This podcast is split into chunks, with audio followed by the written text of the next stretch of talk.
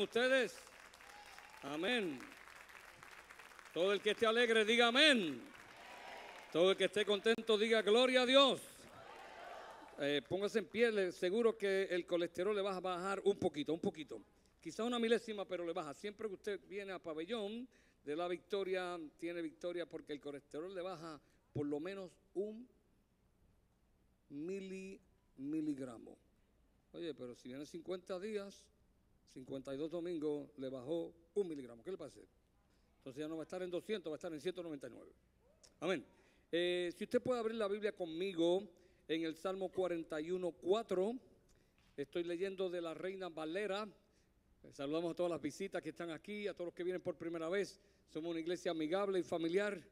Somos una iglesia con una visión poderosa de salvar vidas, de restaurar y de sanarlos para que sean saludables del espíritu, el alma y el cuerpo. Y en esta serie eh, la hemos titulado el día de hoy, eh, El alma atormentada. El alma atormentada. No sé cuántos de ustedes han pasado tormentas en la vida, pero estoy seguro que si usted tiene más de seis años, ya ha pasado tormentas. Y no solamente físicas, sino emocionales y almáticas. Dice el Salmo 41, 4, yo dije, este es el salmista David hecho conforme al corazón de Dios, yo dije, Jehová, Dios mío, ten misericordia de mí, sana mi alma, porque contra ti he pecado. Diga, sana mi alma, porque contra ti he pecado. Gracias por tu palabra, Señor. Hablamos bendición y declaramos que esta palabra no va a tornar a ti vacía. En el nombre de Jesús, amén, amén. Saludos a todos, pueden sentarse, gracias. Eh, por favor, tome notas, pero no hable con nadie eh, si es tan amable para que así no se pierda, eh, si es posible, ni un, ni un solo detalle de lo que vamos a estar hablando. Quiero saludarlos a todos. Estamos en esta tercera parte de esta serie que hemos llamado Sanando el Alma. Yo recuerdo que entre la edad de 4 a 5 años, eh, ustedes todos lo saben, yo soy el número 10 de 15 hijos y yo me acerqué a mi papá. Mi papá era un hombre un poquito temible. De hecho, mis hermanas que están aquí no se atrevían a hablarle a mi papá. Ellas están aquí. Tengo por lo menos cuatro de ellas aquí y ellas no, no se atrevían a hablarle a mi papá y le hablaban por nota, escrito. Papi, necesito una libreta para mañana a la escuela. No se atrevían a decírselo solo. Mi papá, mi papá era así, tenía, tenía una voz fuerte como la mía y de verdad que cuando mi papá nos llamaba nosotros brincábamos. Todavía a mí de vez en cuando me pasa eso en la oficina. Yo digo Rosa y Rosa brinca, pero ¿qué pasó Rosa? Sí, yo solamente te llamé por tu nombre. Ella me dijo una vez que ella creía que era Jesús llamándola. No, esto, esto, es, un, esto es una broma. De, forma tal que mis hermanos le tenían, pero yo decidí a la edad de 4 o 5 años ser directo con mi papá y no, eh, no cogerle ningún miedo y me acerqué a él y le dije, papi, necesito un par de zapatos. Yo solamente tenía un par de zapatos debido a la familia eh, tan numerosa y en mi casa éramos pobres. Así que mi par de zapatos era para jugar, para estar en casa, no podía estar descalzo. Eh, mi hermano, uno de mis hermanos, no voy a decir cuál, me daba una pela si me veía descalzo. Así que yo tenía que estar enzapatado en casa, lo necesitaba para la casa, para jugar, y yo que siempre soy bien brincón y juguetón, imagínate, eh, y para la iglesia, un par de zapatos. Y le dije, eh, necesito un par de zapatos, porque el zapato tenía un roto así de grande aquí, y mi papá vio el zapato y me dijo, ¿cuánto tiempo tienen estos zapatos? Y yo le dije, como cuatro meses. Ahí mismo para un niño de cuatro o cinco años, levantó su mano, que yo la llamé gigante, y con toda su fuerza me la espetó en la cara y me dio tremendo regaño. Me gritó y me dijo, tú no puedes hacer más eso. Le pones un cartón al zapato y así sigues hasta que yo pueda comprarte un par de zapatos. El alma atormentada, el alma dolida. Yo sé que a muchos de ustedes le han pasado, si no cosas similares, cosas que han atormentado su alma, heridas del alma, traumas del alma, que a veces vienen en la niñez, a veces en la preadolescencia, adolescencia, juventud, y a veces ocurren en el matrimonio y no se lo pierda a veces cuando usted está en el ocaso de su vida, en los últimos días de su vida, también ocurren cosas que atormentan su alma. El alma de todos nosotros ciertamente ha sido herida y es atacada, escuche, frecuentemente es atacada y por eso el alma está enferma y necesita sanidad. Escuche, la sanidad del alma es más importante que la sanidad del cuerpo porque nuestro cuerpo es temporero, el alma es eterna. Eh, el alma en realidad es tu propio ser, tu propio interior. El alma en realidad define quién tú eres. El alma está conformada, eh, y cuando digo conformada es más que formada. Quiere decir que todos estos factores influyen en decir, este es el alma. El alma está conformada por los pensamientos por los conocimientos, por cosas que se nos enseñan o que tú lees o que tú experimentas, por conocimiento, pensamientos, conocimientos. Está conformada por los modelos mentales. No puedo hablarte de modelos mentales, pero si coges el coaching conmigo vas a aprender mucho sobre lo que son los modelos mentales porque cada uno de ustedes tienen unos modelos mentales que les ayudan y los perjudican, los levantan y los aplastan. Los modelos mentales por los paradigmas, tampoco puedo definir esto, ahora, está formada también eh, por las experiencias de tu pasado y aún por la genética que viene contigo. Ese es el mismo pai. Tú lo ves a los tres meses, mira, pero ya sé los gestos del padre, de la madre, etc. La genética también influye. No me preguntes por qué eso es así, yo sé que es así el alma tuya está conformada por todos estos factores y el alma fue llamada por Dios a ser sana y saludable, pero la realidad es que el alma está enferma, el alma está atormentada y de eso quiero hablar en el día de hoy. Toda enfermedad del alma tiene un gran potencial de enfermar el cuerpo, ¿te lo sabes? Estudios han revelado que los hombres que no perdonan, a las mujeres no le pasa esto y usted verá por qué, porque es obvio. Los hombres que no perdonan sufren de más propensidad de cáncer de la próstata. Esposo, perdona a tu esposa, ¿sabe? Bueno, ¿por qué se quedaron tan serios? El alma puede enfermarse, escuche, por factores externos, pero también por factores internos, diga externos internos. Los factores externos son, son cosas que nos faltaron en nuestra vida. Caricias, abrazos, pesos, que me compraras los zapatos, que no me dieras esa galleta que me diste, que no me gritaras tan duro, que no me avergonzaras delante de los demás, que ahora yo tengo que caminar con unos zapatos con un cartón debajo y cuando llueve se me moja y después de todo yo experimenté esto, las medias mías ahora estaban rotas porque el cartón se, se, se gastaba y yo tenía que caminar con las medias en el cemento y las medias, entonces ahora no tengo zapatos, sino que tengo las medias con un medio peso en la planta del pie. Y todo eso traumatizó mi alma. Y yo quiero decirte, hermano, que estos factores externos es lo que pasa a nuestro alrededor. Nuestros padres, nuestros hermanos, nuestros maestros en la escuela, nuestros, eh, los llamados los bullies, los que hacen burla de nosotros. Yo me acuerdo que a mí a los 12 años un amigo mío me decía cara de guayo y yo tratando de enamorarme de la muchachita y él tú eres un cara de guayo. La cara a mí estaba llena de barros, a veces con pus y él me decía cara de guayo, cara de guayo, cara de guayo y, y ofendían mi alma y usted sabe que los bullies siempre han existido, es cierto, son factores externos, circunstancias. Eh, pero yo quiero hablarte y hacer una analogía entre el cuerpo y el alma. Escuche, escuche, porque hay algunas personas que pueden que estén en esta, en esta mañana aquí eh, sufriendo de esto. El cuerpo tiene unos factores externos que lo, que lo enferman. Puede ser la comida, puede ser el sol. El sol es causa, el sol que es de bendición, el exponerse mucho al sol puede causar cáncer de, la piel, ¿verdad? Eh, son factores externos. Ahora, en el cuerpo, escuche que va a aprender algo, en el cuerpo eh, eh, existe un sistema inmunológico, diga sistema inmunológico.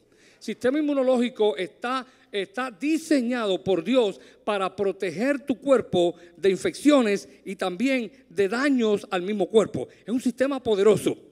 Sin embargo, hay unas condiciones, son enfermedades que se llaman enfermedades autoinmunológicas. ¿Qué quiere decir autopropias? Estas enfermedades autoinmunológicas es que el propio sistema inmunológico se revela contra el cuerpo. Se revela, por ejemplo, contra la tiroides. De hecho, no todos los casos de tiroides, pero hay tiroides que son tiroiditis autoinmunológica. Hay hipotiroidismo, no todas, que son autoinmunológicas. Quiere decir que el mismo sistema inmunológico que fue diseñado para proteger tu tiroides o tu corazón o tus pulmones o el hígado o aún tus ovarios se levanta en contra de esos órganos la artritis reumatoidea muchas veces es una de esas. Se levanta y en vez de hacerle bien, le hace mal.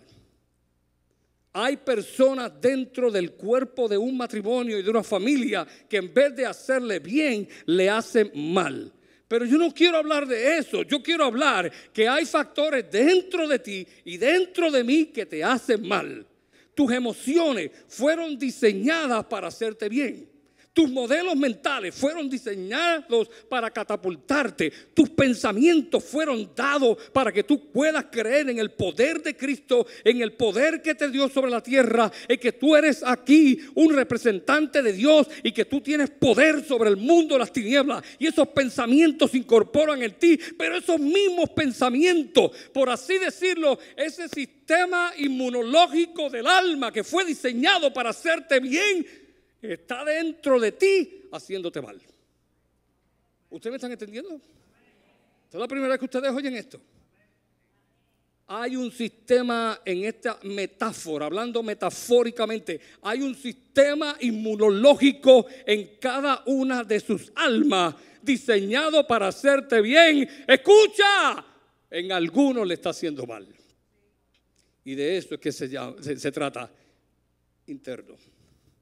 Por eso es que yo hablo mucho, despétate los diez dedos.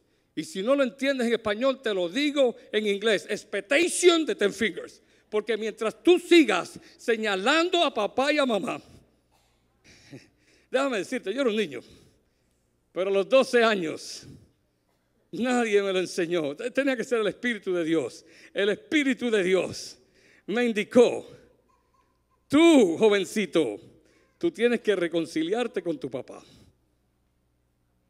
Porque este sistema inmunológico que fue dado para yo amar a mi papá, lo que había es un tipo de odio y de resentimiento. Pero gloria a Dios por Jesucristo. A los 12 años yo mismo fui donde papi y fuimos los mejores amigos. Un día te cuento más porque tuvimos una relación increíblemente buena desde los 12 años. Mi papá fue mi papá favorito. Me pongo emocional porque la verdad que mi papá fue el mejor papá del mundo. Y lo que me hizo, hermano, yo lo vi como un niño lo que él hizo y yo me convertí en el papá de mi papá. Aleluya, qué bueno. Qué bueno que tú te conviertas en el papá de tu papá. Pero yo no permití que ese sistema inmunológico almático mío y esas emociones dañadas influyeran sobre esta buena relación. Y tenía 12 años. Si usted cree que eso proviene de mí, porque yo soy un genio, porque yo soy un niño prodigio, yo creo que usted está equivocado. Toda buena dádiva, dice la Biblia, proviene de Dios, del Dios de las luces. Eso es Dios que lo puso en mí. ¿Para qué gloriarme si no tengo ninguna gloria de eso? Dios lo puso en mí y si Dios lo puso en mí, Dios esta mañana también lo va a poner en ti. El sistema inmunológico almático tuyo hoy será sanado por el poder de Dios que está aquí. Muy bien, eh, eh, entramos. ¿Me están entendiendo, hermanos? Ustedes son inteligentes, esto me toma a mí muchos años aprenderlo y usted lo aprende tan ligero. Yo me quedo siempre maravillado. Entonces, yo quiero hablarle a ustedes. La Biblia y las causas internas que enferman el alma. ¿Quieren oírlo? Apúntalo por ahí. Somos, somos, ¿me está apuntando? Somos atormentados. Somos atormentados, una tormenta. Somos atormentados por mentiras que creemos. Óyelo, somos atormentados por mentiras que creemos. Tenemos una tendencia a creer las mentiras que Satanás pone en nuestra mente. Escucha esto, un paréntesis bien importante. La mayoría de las veces que Satanás te dice una mentira, no es una mentira total, es una media mentira. Escucha bien esto. Cuando a ti te dicen una media verdad, no diga que es una media verdad, es una mentira. O es verdad o es mentira. No hay tal cosa como medias verdades. Y el diablo siempre tiene el mismo plan. Y si tu marido, o tu esposa, o tu hijo, o alguien, tu jefe, empleado, etcétera, te está diciendo una media verdad, por el sello. Es una mentira. Es una mentira. Satanás le dijo a Eva, este, este siempre ha sido su estrategia. Satanás le dijo a, a Eva y a Adán: No, el día que se coman de este árbol, se le abrirán sus ojos. Pregunta, ojo, ¿se le abrieron los ojos? Sí y serán como dioses. Pregunta, ¿era verdad? Sí, era verdad. De hecho, Dios dijo después, Dios dijo después que se enfrentó con Abraham, dijo, he aquí el hombre es como uno de nosotros. Él le dijo una verdad. Media verdad es una mentira. Él le dijo otra verdad. Él le dijo, se le abrirán los ojos. Y la Biblia dice que después que comieron, se le abrieron sus ojos. Hello, ten cuidado con las personas que te dicen, una verdad para engañarte, porque hay muchos diciéndote medias verdades para confundirte. Esa es la forma del diablo operar. Por eso es que yo les digo a mi gente, a, mi, a mis hijos, a mis líderes, a mi, a mi staff y a todos los que yo pueda alcanzar, nunca oigas una sola parte. Y esto es cierto, hermano. Una vez vi una esposa donde mí, una señora, y me dijo, mire lo que me hizo mi esposo, me cortó aquí, mire, me, me cogieron hasta puntos. Yo, wow, pero ¿cómo? con un cuchillo. Y cuando yo, pues yo tengo que hablar con tu esposo, eso hay que hablarlo. Y pues el esposo vino. Y le dije, ¿qué pasó aquí? Eh, lo que ella cuéntame de esa cortada con ese cuchillo. Y me dijo, lo que ella está diciendo es verdad. Yo la corté con el cuchillo. Pastor, mientras yo estaba fregándole los trastes, ¿verdad? De la cocina. Ella cogió mi revólver y me lo puso en la cabeza. Yo cogí el cuchillo para defenderme y lo hice. Oh, ¿es o no es diferente? Pero esa otra verdad no se dice. Aprende eso, apréndelo con tus hijos. Papi, mira lo que me hizo Marielita. Oh, sí, déjame verlo. Es verdad. ¿Qué te hizo Marielita? ¿Qué tú le hiciste a Marielita? ¿Usted me está entendiendo? Porque cuando tú confrontas la verdad de Satanás, que es media verdad, con la verdad de Dios, la verdad de Dios siempre prevalece. Amén, amén. ¿Usted está aprendiendo algo? Somos atacados por mentiras que creemos. Juan 8:44 dice, ustedes son de vuestro padre el diablo Wow, eso fue Jesús que se lo dijo. Yo no, yo no me atrevo a hablar así, pero Jesús se atrevía. Son de vuestro padre el diablo y los deseos de vuestro padre quieren hacer. Él ha sido homicida desde el principio y no ha permanecido en la verdad porque no hay verdad en él. Cuando habla mentira, de suyo habla porque es mentiroso y padre de mentira. Wow.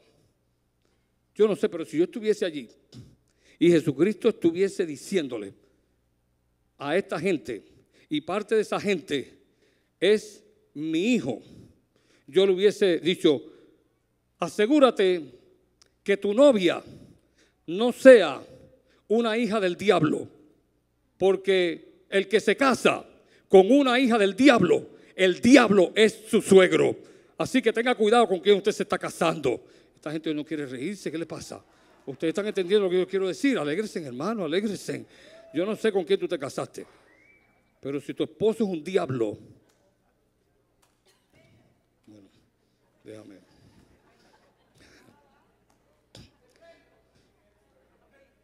Las, mentiras que nos han metido. Los gatos tienen demonios. ¿Cuánto has oído eso? Yo oí eso. Y cada vez que yo oía a un gato, a eh, me, me empezaba a reprender los demonios del gato y los demonios del vecindario. Yo conozco una niña que jugando con un lagartijo, le gustaban los lagartijos o los lagartijas, le encantaban, era amiga de los lagartijos, jugando con lagartijos. Un día, cuando niña, por accidente, el gravito del lagartijo se partió Y la abuelita le dijo, ese lagartijo te va a perseguir toda la vida. Hoy esa niña tiene más de 50 años y cuando ve un lagartijo la ve persiguiéndola. Mentiras del enemigo. ¿Qué mentiras te ha dicho tu enemigo que tú has creído? Y déjame decirte, el enemigo lo más que le gusta es dividir. Y el enemigo tiene un plan poderoso, estructurado contra la iglesia de Jesucristo, de poner pensamientos y de poner mentiras en la iglesia, en los líderes, en los pastores, para que tú no creas la verdad de Dios. Aprende a discernir, a descubrir lo que es la verdad. Una verdad dicha por otro, que es una media verdad, es una mentira y tú lo debes descubrir. No oigas una sola parte, no oigas solamente a Satanás, oye a Dios que tiene la verdad completa. Amén. Somos atacados por las mentiras que creemos. Somos atacados, segundo, por cosas que hemos hecho. Pastores, que yo me he robado mucho ketchup de McDonald's y tengo la casa llena de ketchup. Olvídate, tú tienes dos opciones, o usarlos o botarlos o devolvérselos a McDonald's y no te aconsejo eso porque lo te meten preso y Dios te mandó a ser manso pero no menso. Así que arrepiéntete, usa esos ketchup o bótalos a la basura, pero no lo vuelvas a hacer y no hay razón para que cargues ese cargo de culpa, sino el que se arrepiente será perdonado. No importa tus errores, no importa tus pecados, no importa tu fracaso. Para Dios no hay pecado grande ni pequeño. Él es perdonador de todos nuestros pecados y de todas nuestras iniquidades. Pero hoy el alma tuya va a ser sanada. No entres en un viaje de culpa. Salmo 38, 3 y 4 dice, nada hay sano en mi carne a causa de tu ira, ni hay paz en mis huesos a causa de mi pecado, porque las iniquidades se han agravado sobre mi cabeza, como carga pesada se ha agravado sobre mí. Así que tú eres atormentado no solamente por las mentiras que has creído, sino por las cosas que has hecho y han sido erróneas. Pero Dios no te trajo aquí para avergonzarte. Dios te trajo aquí para levantarte. Dios te trajo aquí para sanar tu alma. Dios te trajo aquí para tener un encuentro con Él. Dios te trajo a ti para tener un cara a cara con Él y decirte, yo soy tu Dios, yo soy tu amigo, yo soy tu creador, yo soy tu amor, yo soy realmente amor, yo soy el Dios de salvación, el Dios de tu salud, el Dios que te promete y cumple, el Dios que quiere darte vida eterna y vida para siempre. Quizás tú te sientes así, sientes una tremenda carga sobre tu vida por los pecados que has cometido, pero ¿sabes qué? Mira qué interesante Dios. Dios promete que si tú confiesas tus pecados, que esto es lo que tú tienes que hacer, número uno, confesar tus pecados a Dios y apartarte de ellos. Él dice en Proverbio 28, 13, el que encubre sus pecados no prosperará, mas el que los confiesa y se aparta alcanzará misericordia. Si nunca tú has confesado tus pecados, o lo hiciste pero volviste a reincidir, a caer en ellos, o hacer cosas peores, ¿tú sabes qué? Dios, dicen muchas veces, y yo lo he visto en la Biblia, es el Dios de la primera oportunidad, de la segunda, de la tercera, de la cuarta, de la quinta y de la siempre oportunidad. Hay una oportunidad para ti. Hoy Dios te trajo aquí con un propósito y es reconciliarte con Él y que tú vuelvas a injertarte en los caminos del Señor y que tú vuelvas a ser la persona por la cual y para la cual Él te creó y que tu alma hoy reciba sanidad. Si tú confiesas tus pecados, porque que los confiesa y se aparta, apartarse quiere decir arrepentirse o arrepentirse quiere decir apartarse. Dios te dice alcanzarás misericordia. ¿Tú sabes qué es misericordia?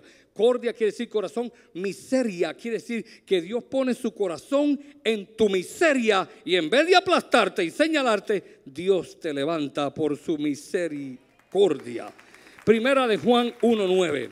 Si confesamos nuestros pecados, Él es fiel, dígale fiel. Él es fiel y justo para perdonar nuestros pecados y limpiarnos de toda maldad. Y si decimos que no hemos pecado, entonces lo hacemos a Él mentiroso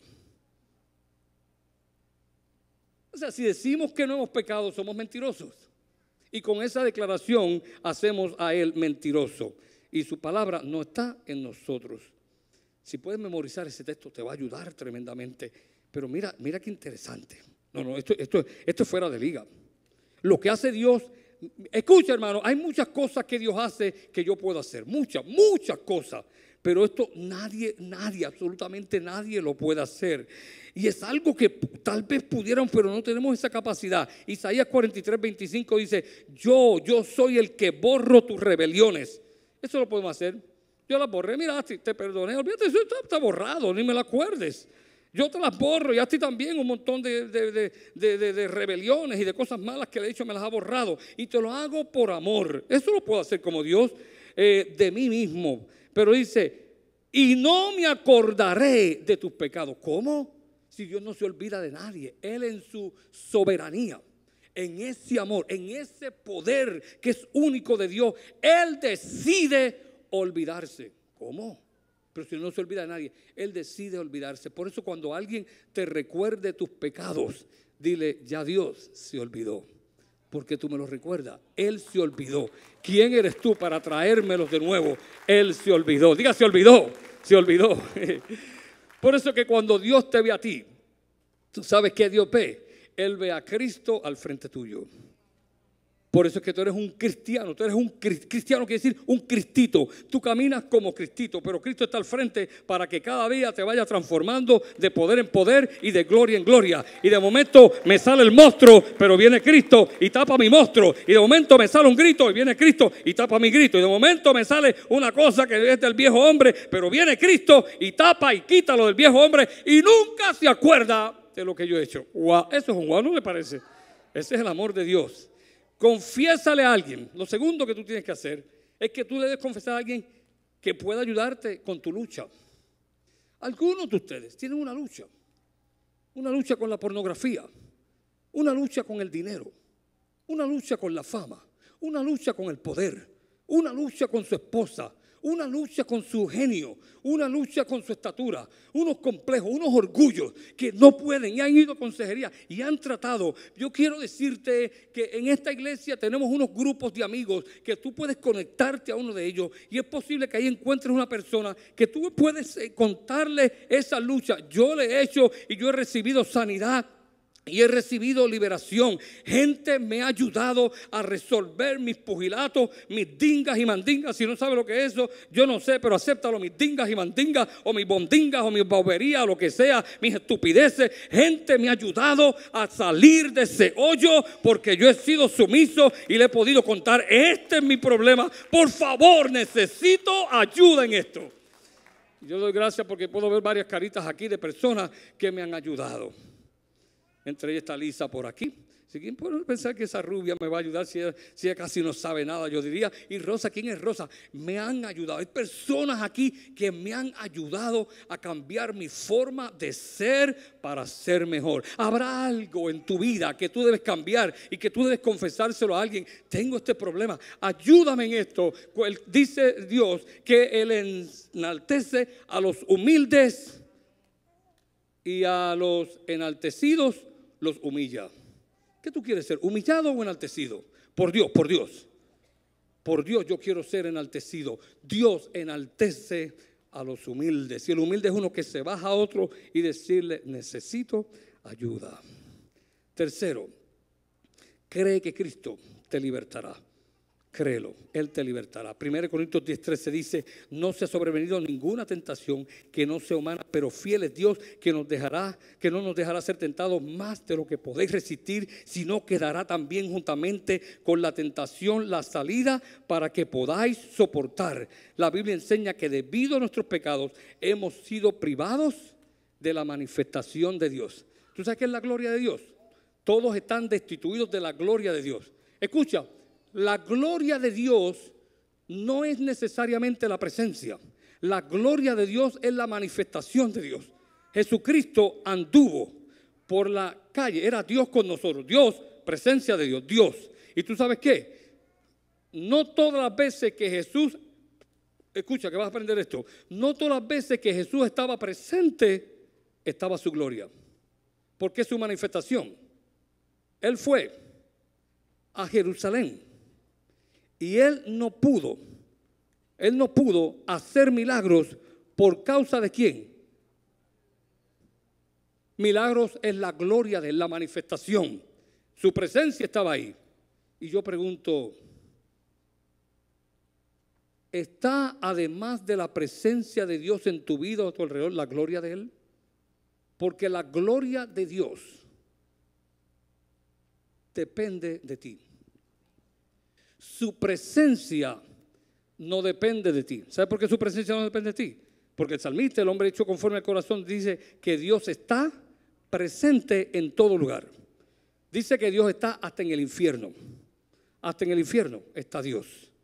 Pero la gloria de Dios no está en el infierno. La manifestación de Dios no está ahí. Así que asegúrate que cuando Dios está presente, la gloria de Dios está aquí. Yo he visto, y usted, yo, he estado en servicio, yo, yo déjame empezar con expectation my ten fingers. Yo he estado en servicio donde la gente está llena de la gloria de Dios y yo estoy más frío que un hielo.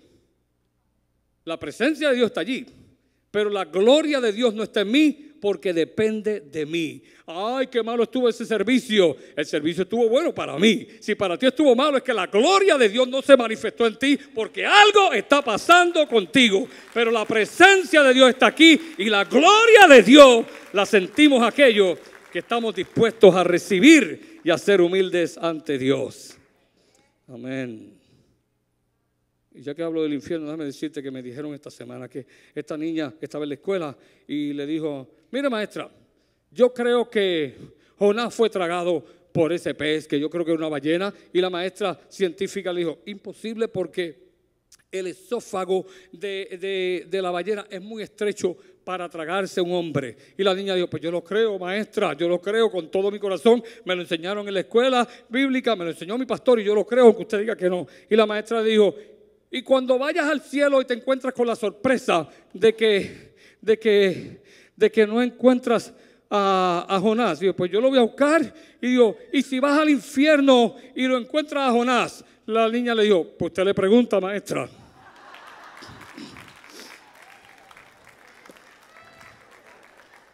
No te metas con un niño. Ten cuidado, que los niños son de Cristo. Amén. Con eso nada tú tienes que convertirte hoy al Señor, con ese chistecito nada más poderoso. No te vayas para el infierno. Porque a lo mejor te vas a encontrar un Jonás, pero no es el Jonás de la Biblia, es otro. Muy bien, porque el Jonás de la Biblia está en el cielo. Yo lo creo, lo confieso, lo proclamo, lo vivo y lo veo hecho una realidad. Amén. Dice, por cuanto todos pecaron, están destituidos de la gloria de Dios. Mire, esto es sencillo. La Biblia enseña que todos hemos pecado, todos. Todos hemos pecado. Todos hemos sido privados de esa gloria. Pero Dios está aquí para conectarnos a esa gloria. El alma mía ha sido enferma por gente, por circunstancias, por el dinero, por el trabajo y también por eso que yo llamé al principio, por este sistema inmunológico en mi alma que se revela contra ti. Son mis emociones, son mis pensamientos, son mis conocimientos, es mi genio, es mi voz, son esos gritos, son esos manotazos, son esos puños que doy, son esas, eh, esas paredes que están llenas de hoyo en mi casa, son esos platos rotos que están. Todo eso es mi sistema inmunológico almático rebelándose contra mí y haciéndome daño. Es que yo no quiero orar, es que yo no creo que la oración es necesaria, es que yo creo que si Dios sabe lo que necesito, yo no le tengo que pedir a mi papá, ni a mi esposa, ni a mis hijos, ni a nadie. Ellos saben lo que necesitan, ellos me lo dan. Porque yo tengo que pedirle? Es tu sistema inmunológico de tu alma rebelándose contra ti. Y si tú hoy decides, te callas sistema inmunológico, hoy yo voy a cambiar y lo voy a someter al sanador de la vida, al Dios de milagros, para que sane todo este sistema inmunológico. Y hoy yo salgo libre de este lugar. Ponte en pie. Ponte en pie porque yo quiero hacer, hacer un llamado para los atrevidos, para los valientes, no para los cobardes, para hombres y mujeres para jóvenes y jovencitas que valientemente creen lo que dice la palabra. Que si tú confiesas con tu boca que Jesús es el Señor, que si tú confiesas tus pecados y te aparta, Él te salva y Él te perdona. Que Dios enaltece a los humildes y humilla a los enaltecidos. Que Dios vino para salvarte, para cambiarte. Que Dios vino para salvar tu alma. Y la Biblia dice, el que creyera en Él no será avergonzado. Y Satanás pone mentiras. ¿Te acuerdas? Ese fue el primer, punto de hoy. Satanás pone mentiras. No se te ocurra levantar la mano. Lo primero que va a pasar es que tu esposa, cuando llegue a tu casa, qué hipócrita tú eres. Después que hiciste ese roto en la pared la semana pasada, la verdad que tú eres un hijo de... Eso es una verdad, hiciste un roto, es una mentira porque es una media verdad. Tú no eres hipócrita. Al contrario, tú estás reconociendo frente a todos nosotros que tú no eres hipócrita. No creas la mentira. Al contrario, yo levanto mi mano en señal de que necesito ese cambio, necesito ser sanado, necesito ser transformado. Diga lo que diga mi esposa, mi esposo, el vecino, lo que diga la gente. Hoy yo corro a ser sanado de mi alma. No se te ocurra pasar al frente. Hay gente que Satanás le mete la mentira. El que se mete a esto se vuelve loco. El que se mete a esto se vuelve fanático. Yo te voy a decir una cosa, el que se mete a esto es transformado por el poder de Dios, el lenguaje cambia, las actitudes cambian, la presencia cambia, hasta la forma de vestir cambia, la forma de caminar, todo cambia por el poder de Dios. Así que a la cuenta de tres yo quiero hacer un llamado a los valientes que digan hoy, hoy, hoy, hoy yo quiero que este dolor se me quite. Hoy yo quiero la sanidad. Hoy yo quiero la limpieza de mis pecados y de mis actitudes, de mis comportamientos. Y yo sé que yo puedo hacerlo, pero solamente con la ayuda tuya, Dios. Ayúdame, ayúdame, ayúdame. Yo sé que soy yo el responsable, pero necesito tu ayuda, Espíritu Santo. Por tanto, hoy, con vergüenza o sin vergüenza, con valor o sin valor, con fuerza o sin fuerza, con valentía o con cobardía, yo voy a levantar la mano en señal de que este es el día que comenzará mi cambio en esto, en esto y en esto. Yo personalmente lo he hecho varias veces, hermano. Y he visto la palabra de Dios cumplirse en mí. El que creyera en Él no será avergonzado jamás.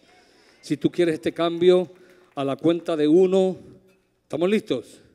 Dos y tres. Yo quiero verle unas manos de aquí que quieren ese cambio ahora. Levante la mano. Yo estoy viendo esas manos. Yo estoy viendo esas manos. Gracias.